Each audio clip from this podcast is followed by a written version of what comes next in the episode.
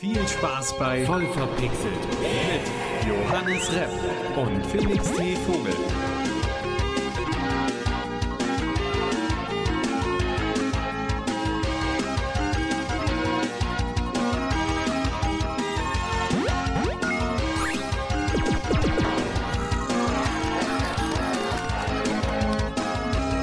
Hallo?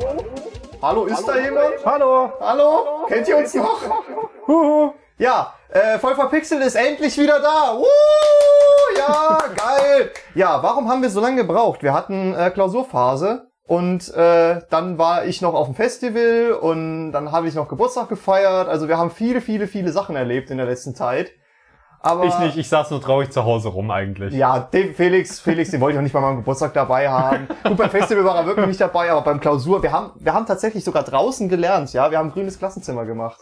Wunderbar. Johannes, Ja. wir haben natürlich jetzt auch dementsprechend viele Themen und dementsprechend stürzen wir uns auch direkt rein. Was hast du zuletzt gespielt? Schnell, komm! Anno 1800. Anno 1800. Ja, äh, ich bin neulich durch meine äh, Bude gestra äh, das war sogar gestern tatsächlich, äh, bin ich durch meine Bude gelaufen und dachte mir so, hm, jetzt hast du die letzte Klausur geschrieben, jetzt hättest du eigentlich mal wieder Bock, ein neues Spiel anzufangen.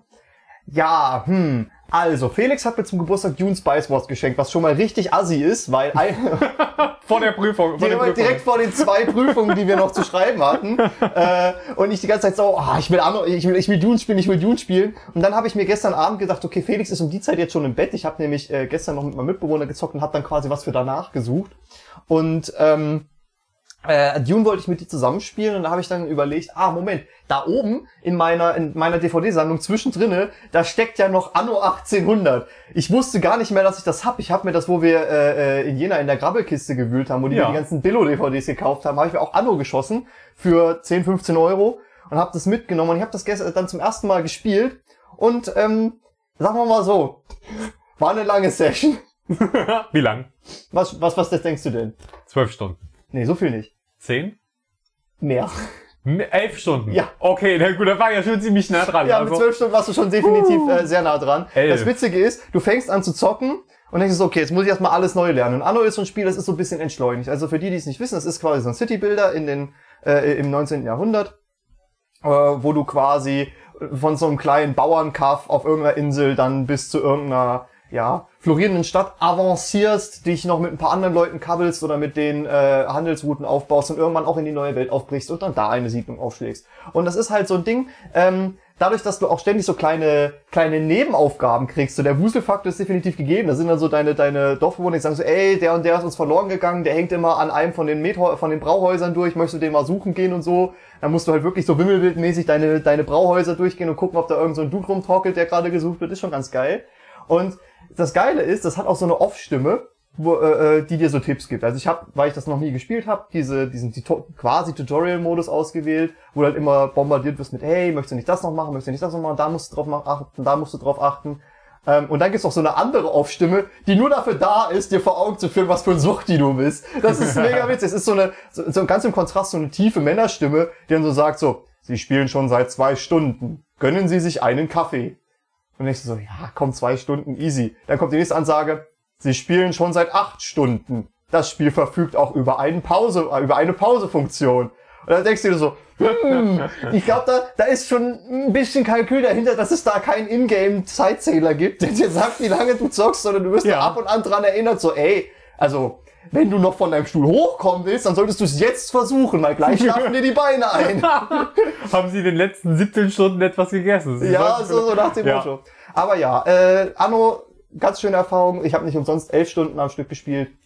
Muss auch mal wieder sein, ich hatte ein bisschen was nachzuholen. Aber das hattest du bestimmt auch. Was hast du in letzter Zeit gespielt? Äh, erstmal zu Anno, äh, ganz, ganz kurz. Ich habe es ja auch eine ganze Weile gespielt. Und ich muss sagen, vor allen Dingen, also je länger das Spiel dauert, desto hektischer wurde es eigentlich. Du hast Mhm. gesagt, es ist ganz ruhig und entspannt und nicht so, ich, sobald man dann die neue Welt noch mitmanagen muss, was quasi nochmal eine neue Map ist und dann spielt man auf zwei Maps gleichzeitig. Ich habe mir irgendeine random Insel geclaimed und habe das dann erstmal links liegen lassen. Ich habe so ein paar Bananenplantagen reingepatzt und dachte mir so, ach komm, das wird schon, das wird schon. Das wird Weil ich hatte schon. daheim aus irgendeinem Grund das Problem, dass mir ständig so intervallmäßig die Wirtschaft abgekackt ist.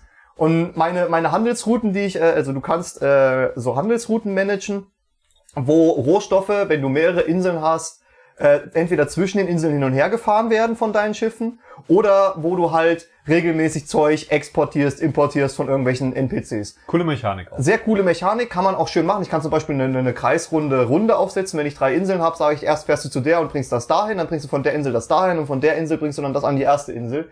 Also an sich eine coole Mechanik, aber irgendwie hat das nicht so zu 1000 Prozent funktioniert, wie ich mir das vorgestellt habe. Vielleicht waren auch die Schiffe einfach zu langsam oder so. Jedenfalls ist mir intervallmäßig die Wirtschaft so abgekackt und ich habe ständig so rote Zahlen im, im vierstelligen Bereich geschrieben, wo ich dann nur überlebt habe, indem ich die ganze Zeit irgendwelche Aufträge für NPCs gemacht habe, wo ich irgendwelche Geleitschutzmissionen äh, gemacht habe oder irgendwelche Fetch-Quests, wo ich da irgendwelches Treibgut aufgesammelt habe, wo du halt aus irgendeinem random Grund einfach mal 20k in die Bank kriegst für irgendeine Ja. Billo-Aufgabe, weißt du, da ist wirklich so, hm, da ist ein Schiff untergegangen, da sind vier Leute noch im Wasser, magst du mir die bitte rausholen? Und dann kriegst du die Mission, hol die vier Leute aus dem Wasser und bring die zu dem Schiff von der, äh, äh, von dem NPC. Und das Schiff von dem NPC steht literally einfach daneben. Ich muss über die halbe Map fahren, um da hinzukommen, sammel die Leute auf und so, hier, habt ihr keine Rettungsringe?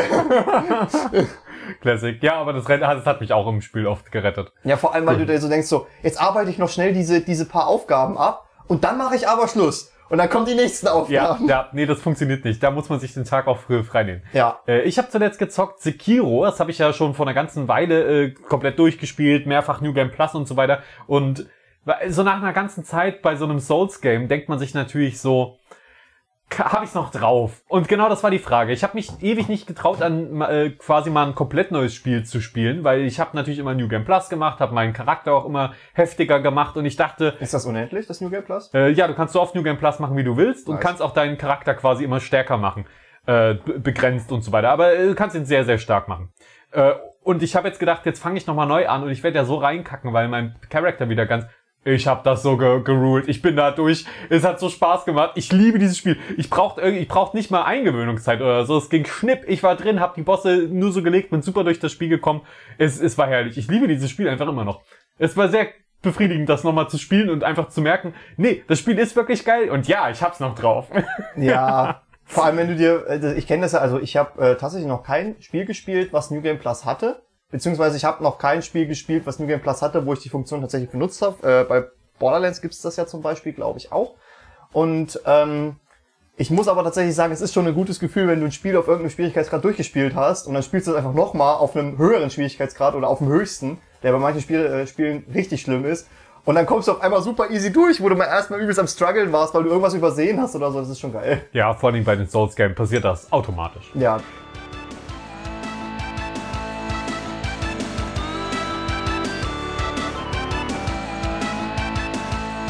Ich würde tatsächlich noch mal kurz auf Dune eingehen. Ja, mach das. Ich, ich bin hyped. Ich bin me mega hyped. Also ja, es ist assi, dass du es mir zu dem Zeitpunkt geschenkt hast, aber Du hattest halt deinen Geburtstag. ja, ich, ich, sagen? weiß, ich weiß, aber ich habe mich trotzdem mega gefreut, aber ich habe mir halt genau deswegen vorgenommen, lass das doch gerne mal zusammenspielen. Vielleicht auch im Stream, wenn es sich ergibt. Mal Sehr gucken. gerne, sehr gerne. Ähm, ja, äh, falls wir das tatsächlich im Stream spielen, lassen wir es euch natürlich wissen. Aber ich habe ich hab mega Bock. Ich habe mega Bock. Ich, hab, ich ein saß die ganze Zeit so da und habe nur den, die, die Shop-Seite offen gehabt und habe so, ja, ich würde das jetzt so gerne starten, aber ich weiß ganz genau, dass ich, na, ich kann mich nicht, ich kann mich nicht beherrschen. Dann spiele ich wieder viel zu lange, wieder viel zu viele Stunden. zocken. ja, Äh, ich habe das ja auch schon gestreamt, ich habe schon äh, ja auch hier erwähnt und so weiter. Es ist, es ist gut, es macht Spaß. Äh, ich habe jetzt aber auch nicht so unglaublich viel gespielt, dass ich dir jetzt, glaube ich, was Riesiges voraus habe. Ich kann halt mit einer Fraktion jetzt umgehen und das war's. Ähm, und ich möchte bitte noch einmal erwähnen, ja, einfach nur damit die äh, Hörer auch merken, wie, wie cool ich dieses Geschenk verpackt habe. Äh, ich habe einfach, ich habe Johannes halt einen Key besorgt, weil das Spiel gibt's halt auch nicht boxt. Und ich habe gedacht, wie verpackt man denn den Key nicht? Und habe ich ihm quasi ein Gedicht geschrieben, wo die Anfangsbuchstaben, das Gedicht ist schrecklich, aber Ja. die Anfangsbuchstaben ergeben quasi den Key. Also, ich habe äh, äh, das Gedicht gelesen, hatte erstmal ein riesen Fragezeichen auf der Stirn. Das war auf jeden Fall eine sehr cute Idee. Aber ich habe halt dann so, hm, ja, hm, also ich weiß, dass da eine Message drinne steckt. Aber ich finde sie nicht. Ja, nee, es ist auch unmöglich, deswegen, äh, das, das war voll unfair. Aber, aber wir haben's, wir haben's hingekriegt. Wir haben es Ja. hingekriegt, ja. Als in Intimarbeit dann.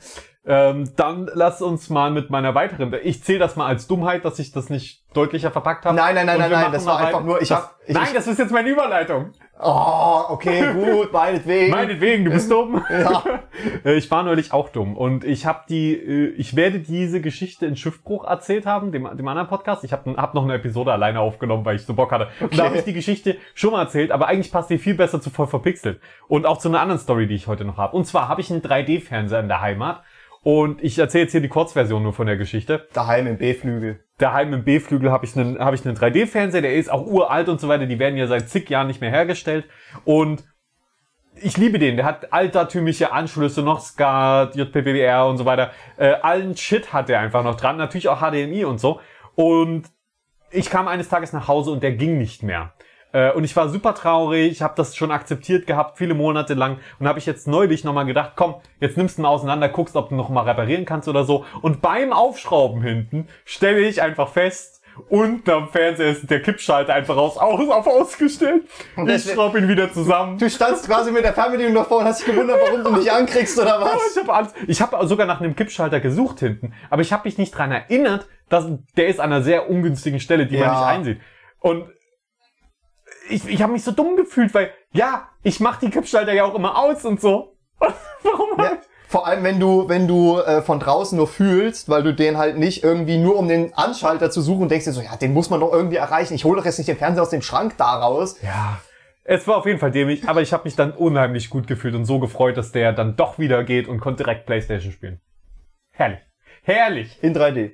Äh, nicht in 3D, actually, weil äh, mein HDMI-Ausgang von der PlayStation 3 kaputt ist. Oh. Äh, ich brauche eine neue PlayStation 3. Und die PlayStation 4 unterstützt kein 3D mehr. Ich glaube, du brauchst eine PlayStation 3D. Nice.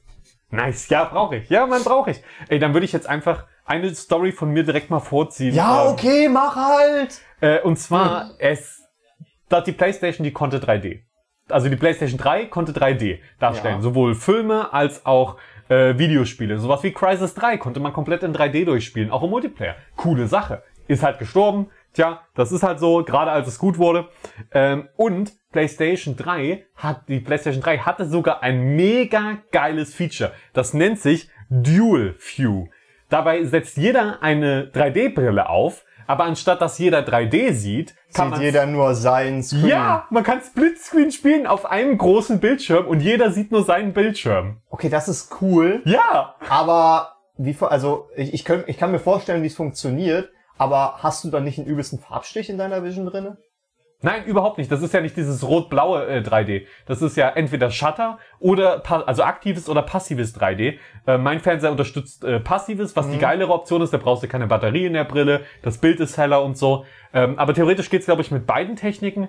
Und das ist einfach ganz geil, weil einfach die, die Bilder so gerendert werden, dass, dass du halt nur deinen Bildschirm siehst. Ich habe es halt nie ausprobieren können. Ich glaube, ich habe auch nie ein Spiel gehabt, das das kann. Aber Du irgendwann hast werd auch nie die Freunde, die das können. Äh, oh, okay, oh wow. Oh, ja. Nein. Nein, du hast vollkommen recht. Du hast mich dumm genannt, ja. Ich musste Ich- dir das mal Du heimzahlen. hast mich dumm genannt. Nein, ich habe mich dumm genannt. Und mich. Ach Ich so. hab dich dumm genannt? Ja, du hast gesagt, du bist dumm, aber ich wusste nicht, dass du mit dir selber redest. Siehst du mal, wir sind so lange, wir haben so lange keine Podcasts aufgenommen. sind- Weißt du, Folge 50, Jubiläumsfolge, boah, wir lieben voll das zu tun und dann erstmal ewig lang gar nichts und die erste Folge, ja, du bist scheiße, du bist scheiße, du bist scheiße. Nein, nein, warum sollte ich dich dumm nennen? Du bist dumm, mein Fernseher ging. Ich, ich habe ich, ich hab meinen Fernseher den Ausknopf nicht gefunden. Oh, ich habe mich auch mega dumm Ah. gefühlt, wo ich Anno gespielt habe. Du hast richtig mal an meinem Städtelayout gesehen, du baust ja immer, also de dein Start, dein Ausgangspunkt ist immer dieser Hafen und du baust ja dann so landeinwärts. Und landeinwärts ist das Dorf einfach immer unstrukturierter geworden. Am Anfang war es so richtig Borg-mäßig, so richtig Kästchen neben Kästchen, so richtig Käsekästchenform und das organisiert und dann die Straße und die Straße und dann merkst du aber, okay, das funktioniert nicht, dann reiße ich das nochmal ab, dann baue ich das nochmal um und das nochmal, dann muss das schnell gebaut werden, damit das schnell funktioniert und dann brennt's, dann hast du noch keine Feuerwehr gebaut, dann klatschst du die irgendwo in die Botanik und, im- äh, und je weiter, und das heißt, es ist immer mehr zu so einem übelsten Clusterfuck geworden. Du hast richtig gesehen, je, je länger ich gespielt habe, desto dümmer bin ich einfach geworden. Ich habe nur so, oh, warum funktioniert das jetzt nicht mehr? Ich bin eigentlich müde, aber ach, keine Nach Ahnung. Stunden, ja. Ich, ich brauche Bauern, einfach nochmal zehn Häuser irgendwo hingeklatscht oder so. Ja. Ähm, aber das ist ja so ein bisschen das Metagame von Anno, dass man die optimalen Layouts findet. Äh, das ist auch der Grund, warum ich es persönlich nicht mehr so viel spiele. Weil Ja. es mir zu sehr um Effizienz nur noch ging und ich genieße einfach gerne die Atmosphäre und baue da meine Dings. Aber wenn, wenn die Wirtschaft einmal so und so komplex wird, dann brauchst du einfach die Effizienz, um die auch zu unterstützen. Vor allem, du hast ja Produktionsketten. Und ich habe mir bei der neuen Welt gedacht, okay, also dieses Gebäude braucht 15 Sekunden, um irgendeinen Rohstoffoutput zu haben. Dieser Rohstoff wird dann weiter produziert in einem Gebäude, was 30 Sekunden braucht, um den Rohstoffoutput zu haben. Da ist es doch voll clever, wenn ich den 15 Sekunden Rohstoffoutput einmal baue und den 30 Sekunden Rohstoffoutput zweimal. Tja. Tja, das hat nicht ganz funktioniert. Und Äh, da, ja. saß, da saß ich davor nach meinen elf Stunden Spielzeit, dachte mir so, jetzt, jetzt gehe ich ins Bett. Ja, ja, das ist der Moment. Vor allem, weil die auch immer unterschiedliche Effizienzen haben. Ja, dann vor allem, noch, wenn du dann äh, mehrere Lanes hast, die du einhalten musst und das eine steht dann bei 30 Sekunden zu einer Minute und der andere kommt dann bei einer Minute 30 raus und dann musst du es irgendwie umrechnen und ich habe richtig gemerkt, wie meine Denkleistung abgenommen hat. Ganz normal. Glaub mir, du, wenn du es das nächste Mal spielst, kommst du viel schneller rein und bist auch viel besser direkt, weil du einfach jetzt das Ganze verinnerlicht hast. Das ist der Grundgedanke von Strategiespielen. Also so Tycoon-Spiele oder auch Real-Time-Strategy bin ich ja, äh, äh, fühle ich mich extrem heimisch drin. Es ist immer dasselbe Prinzip, es folgt nur immer an, einem anderen Regelwerk und das muss man halt erstmal blicken. Irgendwann denkst du da nicht mehr drüber nach, da hast du es einfach drinne. ja. So, nächstes Thema, Johannes. Jetzt bist du aber endlich dran. Irgendwann Tut denkt man leid. ja auch nicht mehr so wirklich dran, dass wenn man Spiele spielt, die Third Person haben, dass das eigentlich eine total unrealistische Ansicht ist. Du siehst ja dich selbst nicht in Third Person. Ja, das regt mich jedes Mal auf. Ich hasse Third-Person-Spiele Also- genau aus diesem Grund. Third Person ist tatsächlich äh, äh, irgendwie bei Red Dead zum Beispiel hast du ja First, Fir- First Person oder Third Person und ich werde Red Dead wahrscheinlich auch nochmal in First Person spielen, aber irgendwie macht es in Third Person mehr Spaß, Ja. obwohl das die unnatürlichere Sicht ist in Anführungsstrichen. Und da hat sich ein YouTuber, ich hoffe ich spreche seinen Namen richtig aus, Ryan Trahan, gedacht, ist natürlich wie alle Quellen unten in unserer Beschreibung verlinkt, ähm, was wäre denn, wenn ich mein echtes Leben in Third Person führen könnte? Und da hat er tatsächlich mal ein Selbstexperiment gestartet. Er hat sich so eine, wie so eine Art Staffelei auf den Rücken gebastelt. Und äh, an dieser Staffelei waren so zwei Kameras dran für jedes Meinst du Auge. ein. Ja, Staffelei habe ich jetzt abgeleitet von hier, diese, dieses Gedingse, wo du, wenn du, wenn du Kunst machst, die ich Leinwand dachte draufstellst. malt auf seinem Rücken. Nein, also er hat halt so ein Gestell halt auf Ja, den Rücken ja, getragen ja. und da waren zwei Kameras dran, für jedes Auge eins. Und dann hat er so eine, ja, richtig VR-Brille kannst du es nicht nennen. Er hat im Prinzip die Sicht seiner Kameras, wenn ich das richtig verstanden habe, einfach nur auf einen Screen projiziert. Das heißt, er hatte keine Rundum-View, er musste sich immer mit seinem Körper drehen. Ähm, und äh, das Ganze, das finde ich äh, äh, besonders interessant, hat er ziemlich lange durchgehalten. Was denkst du denn? Wie lange würdest du in Third Person überleben in Real Life, bevor du, bevor du komplett das verlierst? Weil du siehst ja immer Ja. nur immerzu nur dich von hinten. Ähm, dann kommt noch dazu, dass das Gestell natürlich deine Bewegungsfreiheit einschränkt, aber das lassen wir jetzt einfach mal raus. Das lassen wir raus, okay. Ähm, es kommt halt auch noch dazu, dass du, dass du die ganze Zeit äh, dich mit deinem Körper umgucken musst. Und Das stelle ich mir dann siehst du halt vor, die ganze ja. Technik an dir. Also du siehst auch nicht dich natürlich, du siehst quasi die ganze Technik an dir. Ich würde denken, wenn man sich erstmal dran gewöhnt hat, dann würde ich angenehm das vielleicht eine halbe Stunde durchhalten oder so. Aber ich denke, wenn ich wollen würde, würde ich das schon einen Tag komplett durchhalten. Aber wie spätestens beim Schlafen habe ich keinen Bock mehr drauf. Also ich könnte mir vorstellen, dass du, ähm, ich habe ja mal während des Studiums eine Facharbeit über Motion Sickness geschrieben. Ähm, haha, ich bin klug, halt, ähm, und du hast ja nie ein System, was äh, jitterfrei ist, also was äh, keine Bildverzögerung hat. Ja. Und selbst wenn die Bildverzögerung ganz gering ist, geht man davon aus, das ist eine der möglichen Gründe, der angenommen wird, der für Motion Sickness sorgt. Das ist bis heute nicht geklärt, was genau Motion Sickness auslöst. Äh, ich glaube, ich würde, mir würde irgendwann schlecht werden. Also ich bin nicht so anfällig für Motion Sickness. Es sei denn, ich spiele so ein Spiel wie Windlands, wo du dich halt übelst mit irgendwelchen Seilen durch die Kante schwingst und die, währenddessen stehst du halt physisch auf dem Boden. Aber ich glaube, trotzdem würde ich irgendwann Motion Sickness kriegen. Ich bin super resistent dagegen. Ich kriege überhaupt nicht, für gar nichts. Ich habe so viele Sachen schon. Ich, hab, ich bin VR-Developer gewesen die ganze Zeit lang. Also ich habe Spiele, Ja, äh, die ich Prototypen getestet. gemacht. In, Bei, bei ja, und Spiel, ich glaube, wo ich dein, dein hier Schwerelosigkeitsding Ja, Schwerelosigkeit. habe. Das ist, das ist wirklich schlimm gewesen. Und du hast die bugfreie Version. Du musst dir vorstellen, wie schlimm das war, während ich das noch in der, wie während die, die Bewegung noch im Testing war. Da, also da, da ist man rumvibriert, während man in dem Kreis geschleudert Ja. wurde. Also ihr könnt euch quasi vorstellen, man hat äh, quasi so eine so eine Kugel. Diese Kugel ist extrem groß, größer als das Player Model und du kannst über diese Kugel drüber laufen und die kann Schwerkraft haben, muss aber nicht. Und im Prinzip kannst du deine Schwerkraft immer zudrehen, das heißt, es gibt in dieser Welt kein oben, kein unten. Es ist es war wirklich es war wirklich schlimm, vor allem weil du teilweise durch Tastendrücke Dinge ausgelöst hast, die du nicht wolltest. Ja, und man konnte halt auch die Schwerkraft komplett ausschalten, um dann einfach und sich einfach rum mit dem quasi mit der Hand dann drehen um die eigene Achse und so weiter, an Sachen festhalten, rumschleudern. Oder man konnte auch sagen, die Schwerkraft ist jetzt in der Richtung oder in der Richtung oder in der Richtung. Dann wurde man quasi gedreht und in die und läuft auf einmal schräg kopfüber an der Wand irgendwie. Und das, das ist halt schon. Ja, also ich muss tatsächlich sagen, ich mochte die Idee. War eine sehr coole Sache.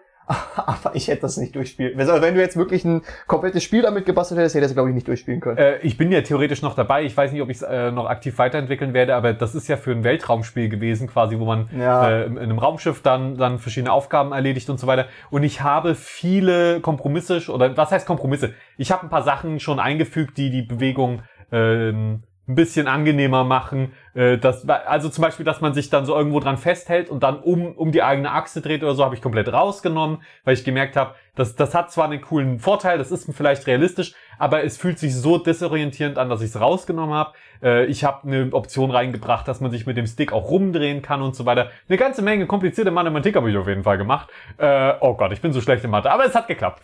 Ähm, ja, und äh, dann zum Schluss, jetzt äh, in, in dem Status, wie es jetzt auch gerade ist, spielt sich sehr gut und du wirst auch nicht motion sick, wenn du nicht anfällig bist dafür. Mhm. Zu dem Thema kann ich auch noch, äh, zum Thema Motion Sickness, wenn euch das weiter interessiert, kann ich auch noch ein Buch empfehlen von äh, Jason Gerald. Also nicht Gerald, sondern Gerald, also JJ. Ähm, der Typ äh, hat das VR-Book geschrieben. Gibt's meines Wissens noch nur auf Englisch, aber liest sich unfassbar cool. Das liest sich so ein bisschen wie diese For Dummies Bücher, wenn irgendwas erklärt wird. Und es ist halt super interessant, das zu lesen. Ich habe das eigentlich für die Facharbeit äh, mir ausgeborgt und äh, bin aber dann dran geblieben. Ich habe es äh, fast durchgelesen. Das war sehr interessant. Nice. Ähm, jedenfalls kommen wir zurück zum Thema. 50 Stunden hat er durchgehalten. 50, 50. 50 Stunden. Also der hat äh, tatsächlich dann auch ähm, zum Beispiel in einem Hotel gepennt und hat halt die Kamera so positioniert, dass es halt, dass die fest war, dass er die irgendwie auf ein Regal gestellt hat oder so, aber sich beim Einschlafen trotzdem von außen gesehen hat. Lol. Wie du es zum Beispiel bei Cyberpunk oder so siehst, wenn, Ja. obwohl nee, Cyberpunk ist ein schlechtes Beispiel, da gibt's ja kein äh, Third, Third Person. Aber ähm, äh, Du hast dich von außen gesehen, äh, äh, bei, bei, weiß ich, GTA oder so. Wenn du dich halt ins Bett legst, siehst du, schwenkt die Kamera so ein bisschen raus und du siehst das, also siehst den Charakter von außen, die Kamera klebt quasi nicht mehr im Charakter, das wollte er damit auch so ein bisschen simulieren. Dann hat er 50 Stunden durchgehalten und was ich besonders interessant war, äh, fand, war, äh, wo er äh, äh, dann die, diese, diese, ja, VR, diese, diese, diese, diesen Head-Mounted Display abgenommen hat und zum ersten Mal wieder in der echten Welt angekommen ist, dieser Blick, den, den habe ich schon so oft bei Leuten gesehen, wenn sie zum ersten Mal eine VR-Brille auf hatten, eine halbe Stunde gespielt haben, die Brille wieder abgenommen haben. Wenn du zum Beispiel Beat Saber spielst, ist das ja sehr häufig so, dass irgendwie, wenn du das auf einer Party oder so machst, vier Leute gucken dir zu, wie ein Fünfter irgendwie in der Luft rumfuchtelt und irgendwelche bunten, bunten Blöcke zerschlägt. Und wenn du das eine halbe Stunde spielst und nimmst die Brille ab, denkst du erstmal so, wow, stimmt, ich bin ja gerade in einem 12 Traum. Quadratmeter WG-Zimmer und da sind ja noch vier andere Leute. Ja, VR ist wirklich sehr immersiv, VR ist wirklich sehr immersiv.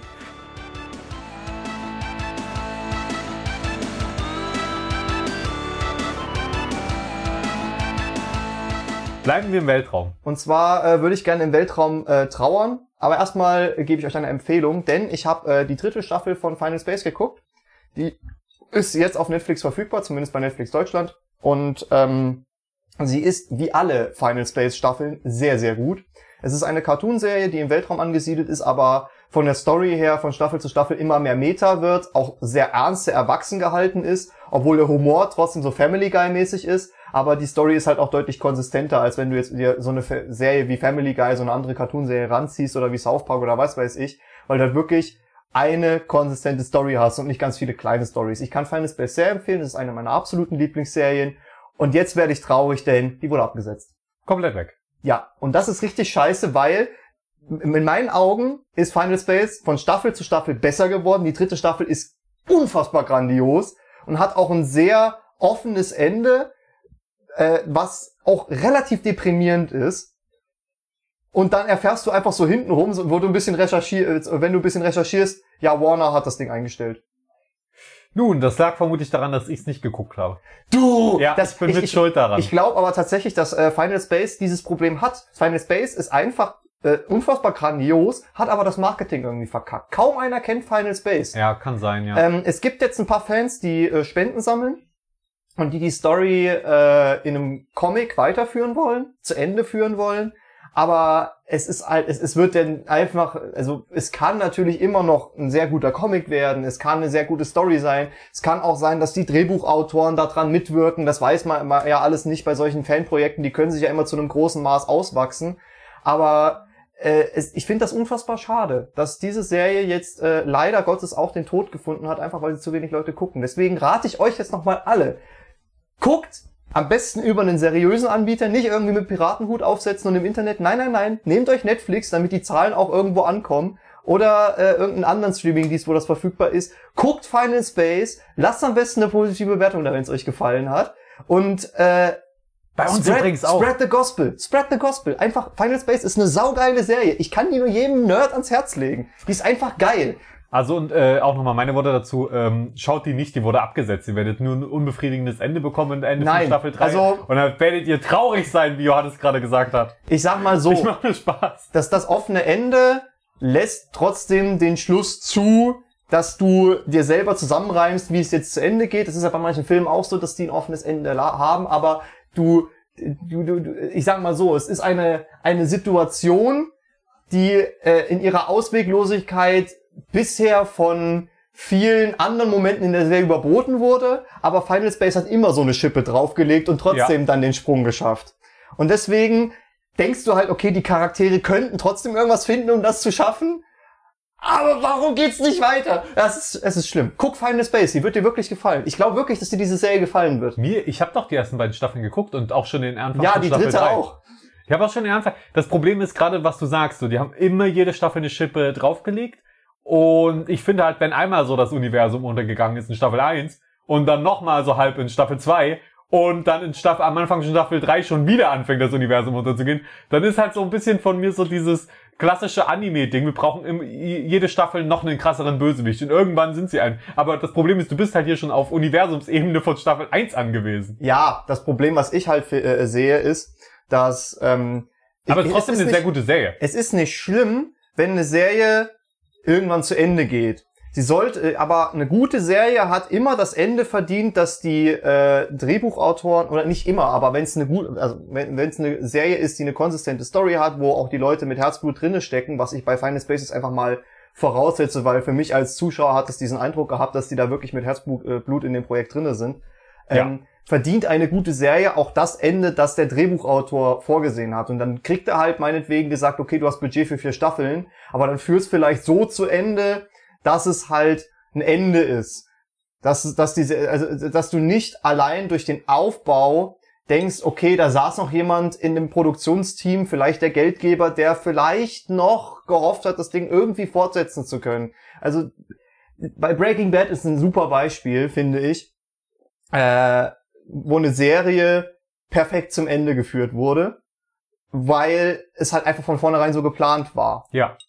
Und so, es muss nicht immer so ein absolut finales, abschließendes Ende sein, aber es sollte halt schon irgendwie sich wie ein Ende anfühlen und nicht wie ein, ein Hardcut, der Budgetgründe hat. Ich erinnere mich an Lost, wo auch gesagt wurde, hier, ihr könnt so viele Staffeln noch machen, wie ihr wollt. Und die, die, die Autoren haben gesagt so, oder die, die, die, Produ die, die Regisseure haben so gesagt, nee, nee, wir, wir brauchen nur so und so viele Staffeln, wir brauchen nicht mehr Staffeln. Und, und dann war das Ende super scheiße, Ja, weil gut. sie einfach an andere Projekte arbeiten wollen. Aber lass uns mal von der Zukunft und von VR und von Weltraum zurück in die Vergangenheit gehen. Und zwar in die 70er Jahre. Da gab's eine brandneue Technologie, die hieß 8 Track, 8 Track ähm, Kassetten. Das heißt, es waren Kassetten, Kassetten kennt kennen die meisten von euch sicherlich noch, die mit so einem ähm, Ma äh, Magnetband quasi durchlaufen. Äh, und da, der 8-Track hat wie folgt funktioniert. Der hatte vier Magnetbänder quasi drauf. Äh, das bedeutet, du konntest da quasi theoretisch so vierfache Datenmenge drauf speichern und konntest dann mit den passenden Spielern zwischen diesen Tracks hin und her wechseln. Ähm, und mit dieser Technologie kam ein Kinderspielzeug raus, was quasi künstliche Intelligenz simulieren sollte. Jetzt wird's spannend. Das war nämlich der 2LX, äh, 2, 2XL. Oder, na doch, 2XL. Da hast du quasi Klingt Kassetten wie eine gehabt. T-Shirt-Größe. Ja, ist, ist es ja auch. Ähm, es war quasi so ein kleiner Plastikroboter, der hatte unten so eine Art Kassettenspieler drin für diese 8-Track-Bänder. Die hast du da reingepackt, wie Videospielmodule. Äh, und dann hast du auf Play, Play gedrückt. Dann kam irgendeine Ansage, das waren eigentlich alles irgendwelche Quizzes, Qu- also so Fragen, und dann musstest du quasi zwischen den Tracks hin und her schalten, um zu, dann, da kam da quasi, was ist das und das und das? Drücke jetzt A, B oder C und dann wurden dir die Antworten äh, vorgegeben und du hast den Track quasi auf A, B oder C umgeschaltet. Und das ist so clever gemacht einfach nur, weil das ja kontinuierlich weiterläuft. Das heißt, die, du, du läufst dann auf Spur, du fängst auf Spur 1 an, machst dann auf Spur 3 weiter, wenn du falsch geantwortet hast vielleicht. Und dann fäng, äh, läuft die Spur durch, wird eine neue Frage gestellt, wieder die Antwort lä- läuft wieder auf einer anderen Spur. Und das heißt, du hast auf vier Spuren Fragen und Sachen, die so clever arrangiert sind, dass du quasi wie so eine Art Gespräch mit diesem Roboter führst, wodurch er auch so ein bisschen, ich will nicht sagen lebendig wirkt, aber du hast quasi ein ganz primitives Videospiel, was nur auf der Logik beruht, dass du quasi zwischen verschiedenen Tonspuren hin und her schaltest. Und ich habe sogar diese Tonspuren, diese Audiofiles, diese Viererpakete online gefunden und mir ein paar davon angehört. Und das ist so clever gemacht einfach nur. Weißt du, woran mich das erinnert? Woran? An diese Bücher, die es damals eine Zeit lang gab. Das war so eine Buchreihe. Das war irgendwie 100 Wege zu sterben oder 1000 Wege zu sterben. Du meinst Ähm, Choose Your Own Adventure Books? Genau, diese Choose Your Own Adventure Books, wo du im Prinzip auch immer zu nur so, äh, äh, keine Ahnung, also ich hatte zum Beispiel die Weltraumvariante, ich weiß nicht mehr genau, wie die hieß, aber da war es zum Beispiel so, keine Ahnung, die Außenhülle des Schiffs ist beschädigt. Möchtest, wer, wer soll rausgehen? Wenn der rausgehen soll, dann, dann, dann lies bei Seite 42 weiter. Wenn du selber rausgehen willst, lies bei Seite 182 weiter. Dann hast du da weitergeblättert und dann hieß es, okay, ähm, es passiert jetzt das und das, wenn du auf die Situation äh, reagieren willst. Äh, keine Ahnung, es gibt irgendwie äh, eine Beschädigung, die dich wegbläst. Wenn du versuchen willst, auf das Raumschiff wieder zuzufliegen mit deinem Boost aus deinem Raumanzug, dann lies da weiter. Oder wenn du dein Schicksal akzeptierst, im All zu sterben oder so, ir- ir- irgendwie solche Sachen. Und im Endeffekt ähm, bist du 20, 30 Mal gestorben und dann hast du es tatsächlich du so durchgelesen, dass es, äh, äh, dass du überlebt hast und im Endeffekt hast du dann auch gemerkt, es sind immer so Storybausteine. Das heißt, du wirst auch immer wieder so ein bisschen auf einen roten Faden zurückgeführt, aber es war trotzdem sehr, sehr interessant. Aber ungefähr so hört sich diese Technologie auch an. Es ist was ähnliches. Äh, Übrigens, diese Bücher gibt es sogar bis heute, zum Beispiel auch für Pen and Paper Einzelabenteuer. Das heißt, du hast einen Charakter, kannst so ein Buch quasi, so ein, es gibt ja dann diese Buch, Buch, Bücher, die Meister benutzen. Und sowas gibt's auch für Einzelspieler, dass du dann quasi genau Choose Your Own Adventure durchgehst, Kämpfe, bestrei äh, Kämpfe bestreitest und, und dein eigenes Abenteuer da erlebst. So quasi, wenn du alleine mal in Pen, so bin ich in Pen and Paper reingekommen. Mein erstes Pen and Paper Abenteuer war in so einem Buch. Sitzt du dann wirklich mit einem Würfel vor deinem Buch und würfelst? Ja. Interessant. Also das ist ja im Prinzip einfach nur das mit noch einer Mechanik obendrauf. Genau. Und äh, das ist natürlich noch mal ein bisschen simpler hier. Äh, man, man ist ja natürlich auch an die Zeit verbunden, gebunden. Das heißt, wenn man jetzt eine halbe Stunde nicht antwortet, läuft das Band natürlich trotzdem weiter und so weiter. Und das ist so lustig, weil zwischen den einzelnen Spuren mussten dann manchmal auch so Filler eingebaut werden, wo dann unterschiedliche Pieptöne und so weiter gemacht werden. Und Fun Fact, fast, ich, ich glaube, alle von den Tonbändern, egal von wem die waren und so weiter, wurden von einem Kern, und zwar dem Erfin- Erfinder von diesem Roboter, äh, eingesprochen. Der hat so leicht seine Stimme modifiziert und das war die Stimme von diesem Roboter und der hat alle Bänder eingesprochen. Und das finde ich so geil. Der hat sich so hart verewigt einfach in dem Ding.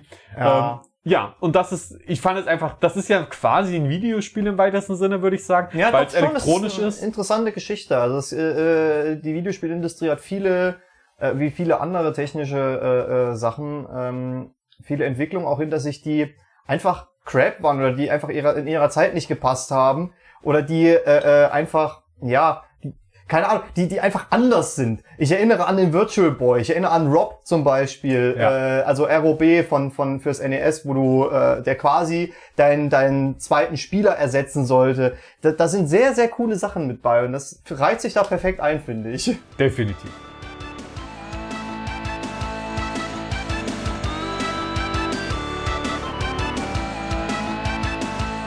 Wollen wir wieder in die Moderne? Na gut, gehen wir wieder in die Moderne. Dann gehen wir zum 23. August. Nicht äh, zeitlich gesehen, weil Zeitreisen haben wir leider noch nicht erfunden, aber wir können schon mal äh, geistig dorthin denken, denn äh, das ist der Tag, an dem Saints Row erscheint. Der 23. August. Der 23. August. Felix, es ist der 23. August. Ja, ich POV, versetz mich rein. Stell dir vor, du bist ein absoluter Saints Row Fanboy. Du hast Saints Row 1 bis 4 gespielt, du hast es geliebt. Und äh, Saints Row erscheint heute. Woo, hoffentlich geht Stream, äh, Steam Preload. Und du machst Steam auf und stellst fest, deine Saints Row Version ist angekommen. Aber für welche hast du dich entschieden? Für welche habe ich mich entschieden? Ich weiß es gar nicht. Ich war so aufgeregt, als ich es gekauft habe. Du hast nämlich aktuell die Wahl. Wir gehen wieder zurück in die, in die, in Präsenz. Okay. Saints Row, Saints Row, okay, hört sich gut an schon mal. Da kriege ich Saints Row. Das gefällt mir. Saints Row Gold Edition Oh, das ist sogar Gold. Okay, cool. und Saints Row Platinum Edition. Woo, äh, love it. Pre-Order nehme ich an. Pre-Order-Bonus gibt's Ja. auch. Genau. ähm, Saints Row kostet 59,99. Was Es- denkst du kostet die Gold Edition? Äh, die müsste dann so 70 kosten. Die kostet 90. Was, Die, was, die Gold Edition kostet schon 90? Ja.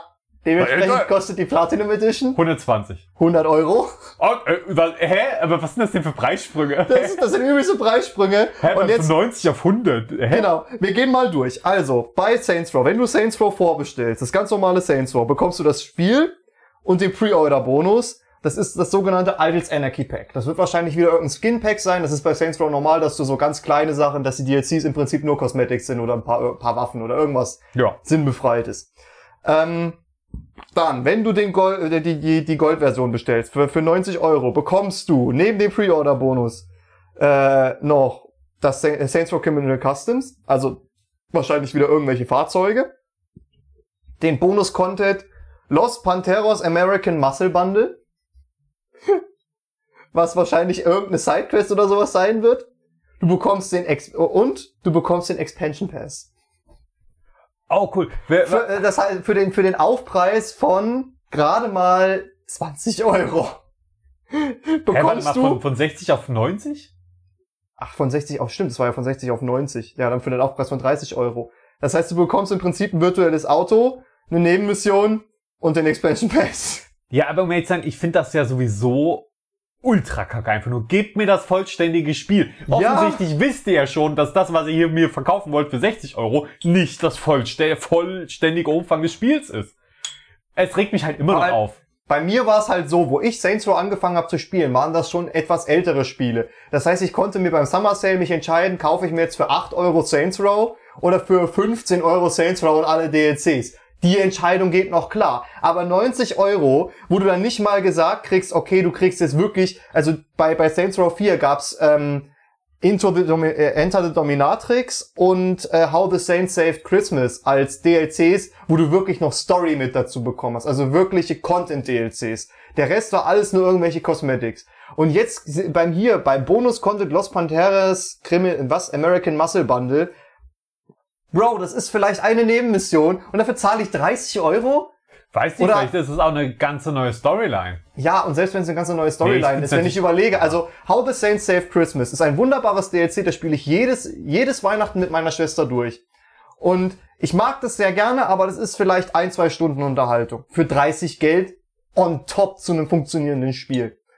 Das Und- weißt du nicht, ob es funktioniert. Ja, ich hoffe jetzt einfach mal, Ja. dass ich bei 90 Euro ein funktionierendes Spiel bekomme. Vermutlich nicht. Vermutlich nicht, aber da gehen wir jetzt einfach mal stark von aus.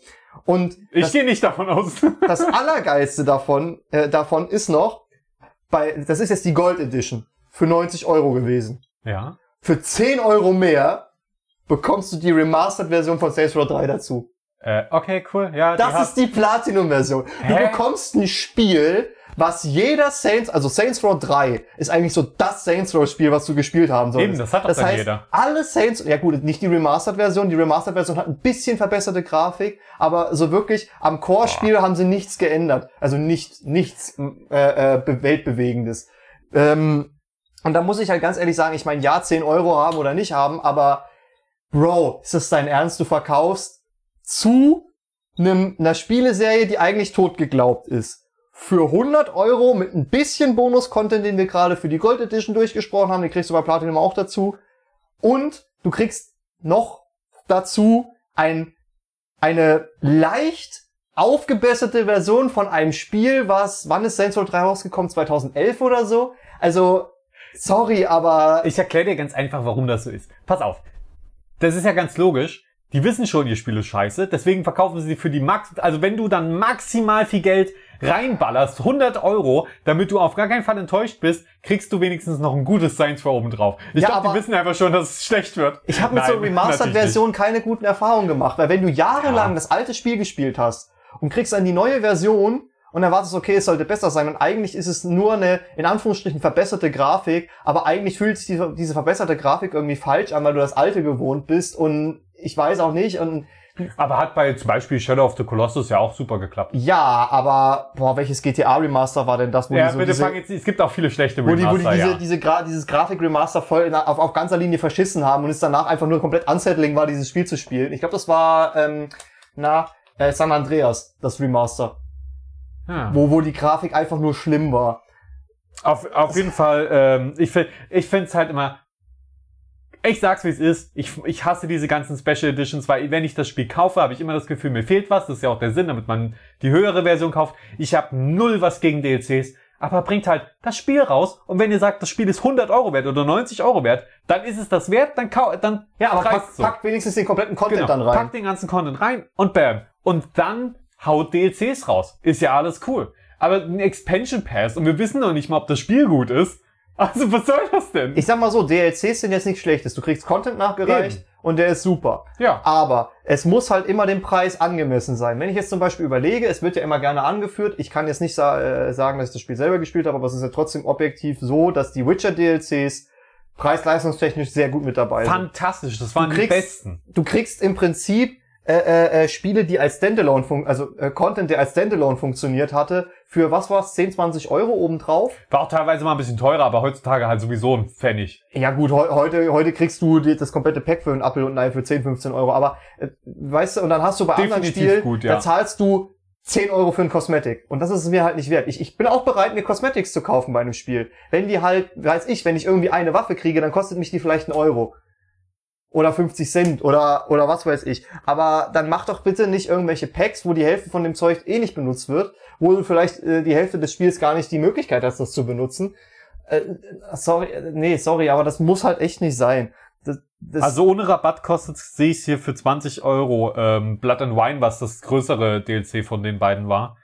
Und ich glaube, das war auch so der Preis damals. ja, Tatsächlich. könnte hinkommen.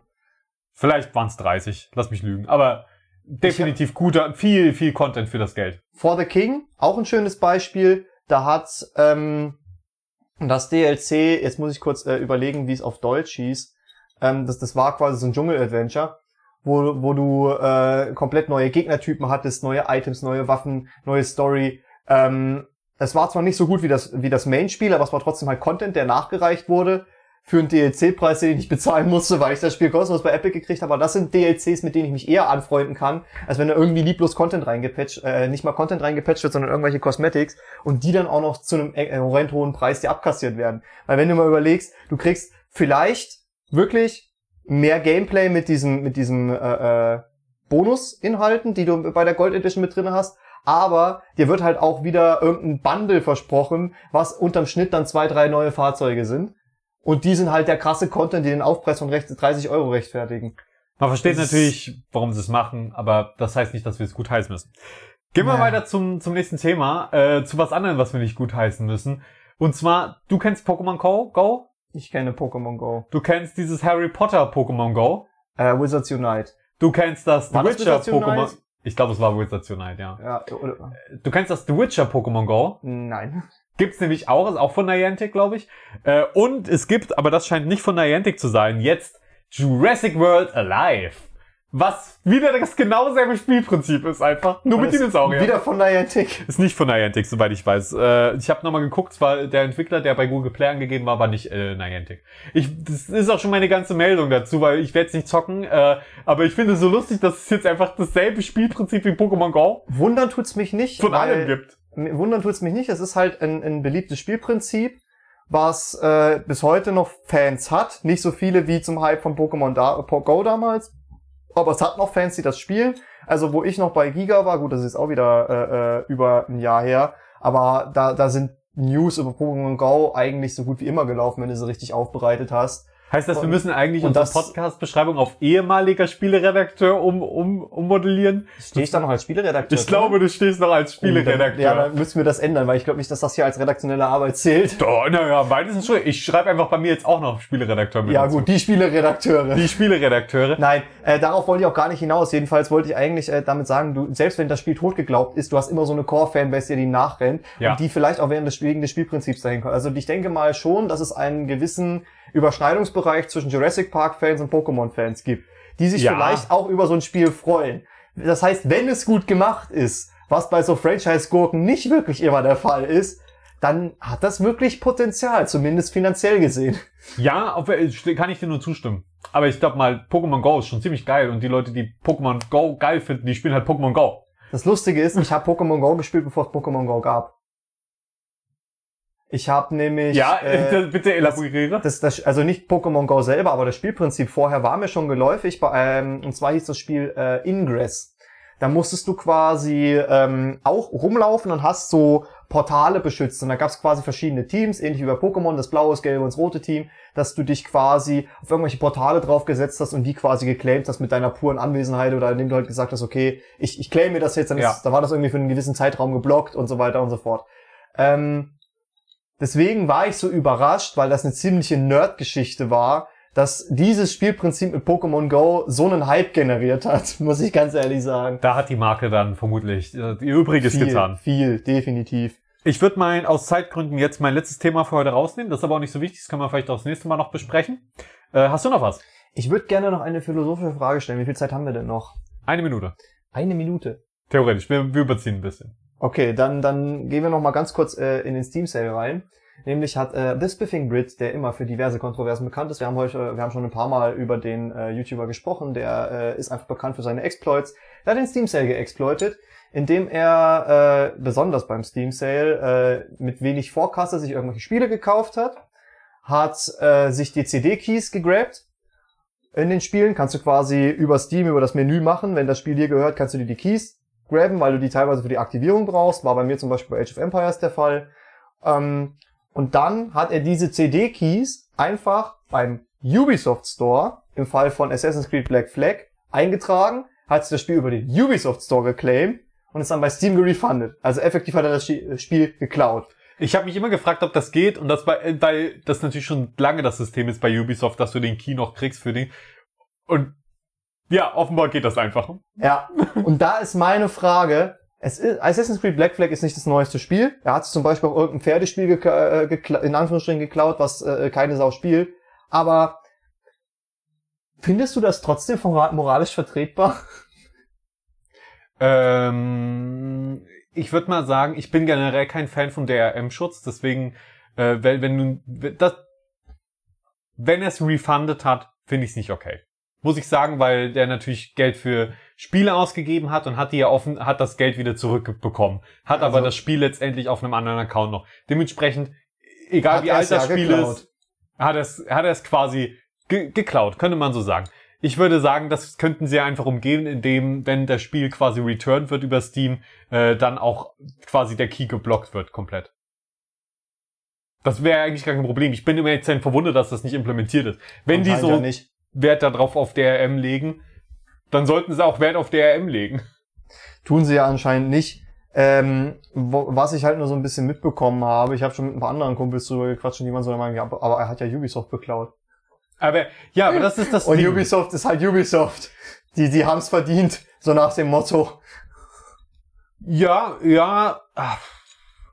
Ich finde Find jetzt ich- auch, ich finde find jetzt auch ich nicht auch- super schlimm. Also ich würde ihn jetzt nicht ins Gefängnis stecken dafür. Ja. Aber das ist schon so. Ich würde ihm halt das Spiel wieder wegnehmen. Ich find's halt strittig, vor allem weil er durch seine Reichweite halt das Potenzial hat, mehrere Leute darauf aufmerksam zu machen. Und man hat schon gemerkt, wo er hat schon mal bei Steam zum Beispiel, hast du ja auch die Möglichkeit, so, so Inventar-Items zu traden.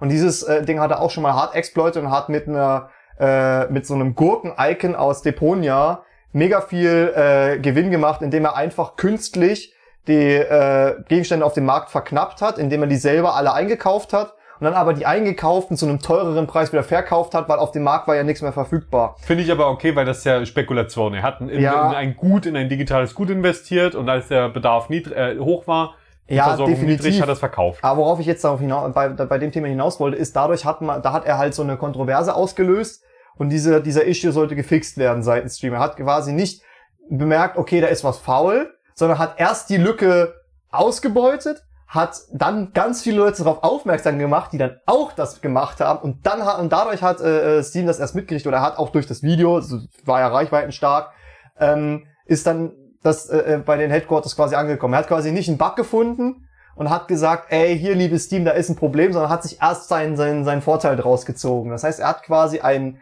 eine Schlampigkeit des Betreibers ausgenutzt. Ähm, ja, man muss natürlich als ähm, Firma davon ausgehen, dass Nutzer auch solche Schwächen ausnutzen. Und das sind alles ziemlich offensichtliche Schwächen, denke ich. Deswegen ihn dafür zu bestrafen wäre jetzt sinnlos. Aber die, die Fehler sollten halt gefixt werden. Ich habe ja auch alle Videos, von denen du gerade gesprochen hast, selbst gesehen. Habe diese Bugs nicht ausgenutzt, ähm, weil ich denke, dass es falsch ist. Aber er hat darauf aufmerksam gemacht. Und wenn eine Firma halt diese offensichtlichen Probleme nicht fixt, berechtigt ihn das zwar nicht, die auszunutzen, aber er macht halt ein lustiges Video drüber und macht auf den, das, er macht drauf aufmerksam und vielleicht wird's jetzt gefixt. Ja, so, was soll ich sagen? Also ich find's nicht, ich kann, ich kann nicht sagen, das ist eine gute Sache, aber ich kann auch nicht sagen, dass es jetzt, dass jetzt Ubisoft pleite geht, weil 100 Leute sich Assassin's Creed kostenlos holen. Ja, definitiv das nicht, aber äh, ich finde es halt trotzdem irgendwo, hm, ja. Es kann Ja, was, natürlich was auch, denkst du denn darüber? äh, also ich persönlich finde halt es, äh, wie gesagt, strittig, weil er halt so viele Leute darauf aufmerksam macht. Man kann ihm zugutehalten, dass er immer den Exploit von vorn bis hinten durchzieht und äh, nicht von Anfang an sagt, ey, meine Army steht hinter mir, meine Fans, die würden das safe mitmachen, wenn ich die dazu aufrufe, macht einfach alle mit und äh, äh, wir exploiten das zusammen. Also er exploitet quasi alleine und sorgt dafür für keinen großen wirtschaftlichen Schaden. Aber explizit bei der, bei dem Beispiel vom Steam Marketplace, wo die Icons getradet hat, äh, ist das danach trotzdem nach oben gegangen, dass Leute halt angefangen haben, diesen Markt selber auf eigene Faust so zu manipulieren, weil da halt viele Bots unterwegs sind, ging das besonders leicht. Ähm, bei den CD-Keys, bei dem Steam Ja, Sale das ist es ja jetzt so, dass wieder- er zum Ende des Steam Sales das gezeigt hat. Jetzt hat Steam quasi eine Gnadenfrist bis zum nächsten Sale, das zu fixen. Aber rein theoretisch kannst du das ja auch ohne den Sale machen. Ja, ja, kannst du auch ohne den Sale machen. Und äh, das mit der mit dem Marketplace, das ist ja sowieso eine, also da, das ist ja eine Nummer ein, der verdient Steam. Und dadurch, dass die Leute Bots benutzen und so weiter, versuchen die Leute damit Geld zu verdienen. Und in dem Fall werden dann die Bots wieder benutzt, dass andere Leute wieder Geld damit verdienen. Aber am Ende steht immer, dass Steam Geld bekommt, weil Steam bekommt immer einen Prozentsatz von jedem Verkauf. Das heißt, Steam hat eigentlich da gar kein Interesse, das zu fixen. Und theoretisch ist es der freie Markt. So, Kommen die einen Prozentsatz an den Verkauf, der gerefundet wurde? an den Verkauf, der gerefundet wurde. Nein. Ich rede jetzt über den Marketplace mit so, den Emotes ja. und so weiter. An, äh, ich glaube nicht, dass die ein Prozent an dem gerefundeten Verkauf bekommen. Das wird Denke ich einfach nämlich nur, auch nicht. Das wird nur rückabgewickelt. Nee, das, da haben sie, das ist wirklich eine reine Diebstahl, so könnte man sagen. Ja. ja gut, ich kenne jemanden, der äh, dank schlechtem Coding von der Webseite sich einen Adelstitel geschossen hat. ja gut, äh, eventuell. Auch, äh, auch da hat Spliffing Grid ein Video gemacht. Ähm, aber da- das Ding ist, das muss ja nicht mal bösartig sein. Du, also die Ubisoft hat den DRM integriert in die Spiele. Teilweise muss man sich sogar mit seinem Ubisoft-Konto verbinden, um das Spiel überhaupt spielen zu können. Das Ja. heißt, man spielt das dann eine Stunde, will's dann refunden über Steam, hat's dann aber auf Ubisoft, auf der, auf Uplay immer noch. Das heißt, da Selbst gab- das funktioniert man nicht. macht automatisch dann diesen Betrug, auch wenn man es gar nicht will dann. Äh, soweit ich weiß, wäre das so. Zum Beispiel bei ähm, Star Trek Bridge Crew, da muss man sich mit Ubisoft verbinden, auch wenn man es über Steam startet. Super Ja. nervige Angelegenheit. Und ich glaube, wenn ich das auf Steam gerefundet hätte, hätte ich es immer noch auf Ubisoft gehabt. Aber ich weiß es nicht. also ich, bestes ich Beispiel, nicht probiert. ich werde es nicht refunden, weil ich mag das Spiel, aber äh, gestern habe ich mir über Steam Anno aktiviert, hab's gestartet und direkt ist Uplay getriggert. Ja. Und bei Ja. Far Cry ist es zum Beispiel auch Exakt. so. Oder bei Rainbow Six oder es ist einfach so. Also die Ubisoft-Spiele funktionieren so, dass selbst wenn du es über Steam gekauft hast, über Steam startest, dass trotzdem der Ubisoft Launcher getriggert wird und darüber dann nochmal der Kopierschutz geprüft wird.